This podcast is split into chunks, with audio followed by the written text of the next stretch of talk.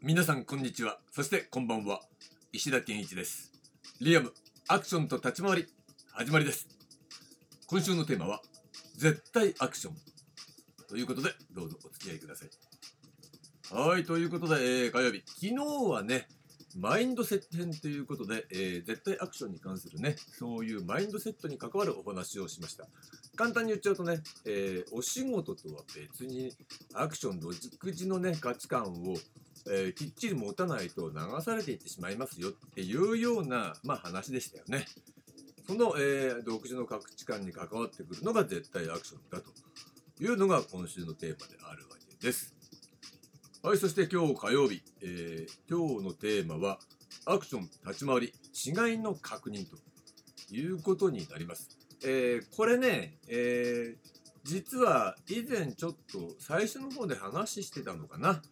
えー、具体的に何かっていうとね、多分、立ち回りはアクションと別物とかね、えー、アクションのオリジナルについて考えるっていうような、えー、マガジンという形でね、これ作ってるんで、このマガジンの方を見て、え、見るというか聞いていただくとね、ちょっとまたこの辺、え別の、え言い方で、えちゃんとまとめてたと思います。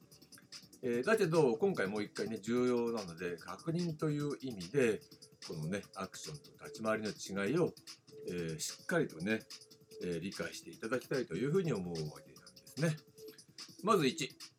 えー、アクションと立ち回り、え今ね、問題にしているのは、これ、格闘シーンっていうね、え一つの格闘を表現するっていう、まあ、シーンだよね、そのまんまだから。そこに、えどのようにして、え対応するのかっていうようなアプローチの仕方。それがアクションと立ち回りではどう違うのかっていうことをね、え確認しておきたいと思います。通常ね日本人はね立ち回りって言ったらね格闘シーンイコール立ち回りっていう認識を持ってるしそれは間違いじゃない。文化として正しい。だけどまあそういう立ち回り概念を持たない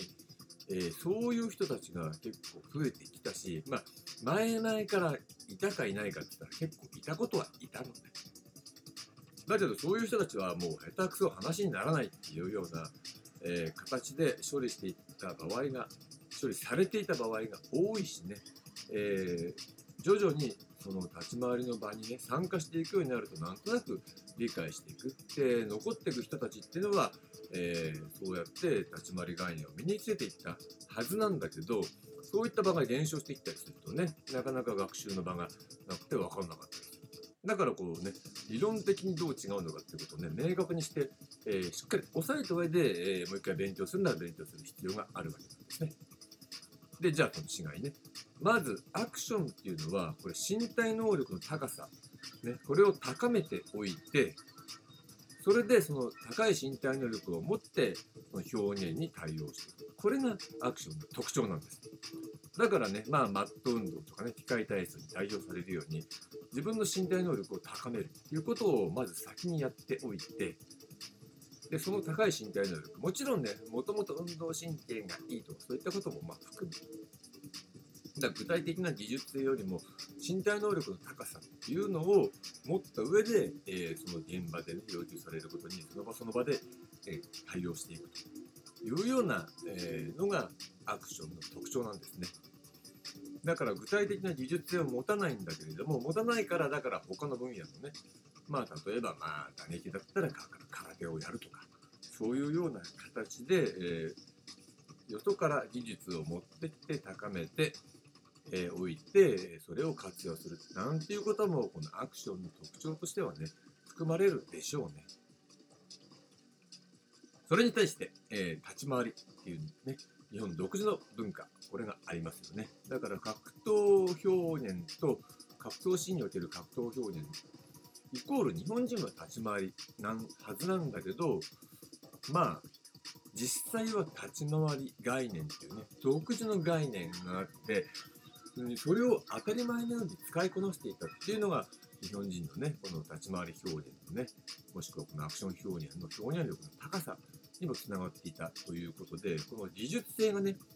表現のための技術性っていうのがもう完璧に構築されて、えー、完成されている。これが立ち回り概念であるわけです。そのね立ち回りっていうものをね使って格闘シーンを表現するだけど、えー、欠点が一つあってこれは技術性だから、えー高い身体能力を要求される表現に、えー必ずしも、えーそれだけで対応できるとは限らない。具体的に言うと都市格闘の場合ね特に、えー分かりやすい例で言えば上段のね蹴り技みたいなものとかね後ろ回し蹴りみたいな。そういったものっていうのは立ち回りの中に、えー技術性としては含まれていないから、えーそういったものも含めて立ち回り技術だけで対応しようとするとその技の、えー未成熟さっていう部分がちょっとね欠点になってしまうっていう面はあるわけです。だけどまあチャンバラにおいてはそういったものは全然関係ない。ね、日本刀における立ち回りっていうもので、えー技術性が完成されているからそれだけでもね、えー身体表現として成立するっていうのは、えー前回のお話しした通りです。でもじゃあねその高い身体能力を要求されるこの都市格闘みたいなものを要求された時にどうすんだよ？ってなった時に、えー立ち回りとアクションが融合された立ち回りアクションというものが生まれたわけですね。もしくはそういった形で、え2つを融合するような形で、え1つ完成されたのが立ち回りアクションということでね、えー単純にこれはねアクションの集合と立ち回りの集合を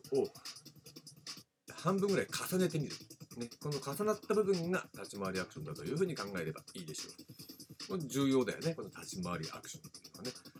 で、えー単純に言っちゃうと、立ち回り技術だけで対応できるのは、えーこれ、刀の立ち回りね、チャンバラ。これはね、主役も、えーやられ役の方も対応できます。で、アクションで対応できるのは、えーこれは都市格闘におけるやられ役ね、タラミの方は十分対応できるけど、主役をやるにはできないことはないんだけど、これ技術性が足りないから不十分。ということで、えー立ち回りアクション、ね、主役をやるためには、都市格闘で主役をやるためには、立ち回りアクションが、えー不可欠ですよっていうね、これアクションと立ち回りと立ち回りアクション、3つの違いということになりますよね。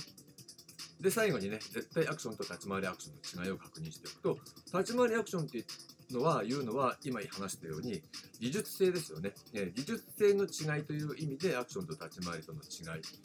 は、えー今話したような違いがあるっていう、この技術性の話です。それに対して、絶対アクションっていうのは、これ表現のスタンスの問題ね。アクションの中心に立ち回りをしっかり置く。そして立ち回りを中心とした技術体系というものを構築する。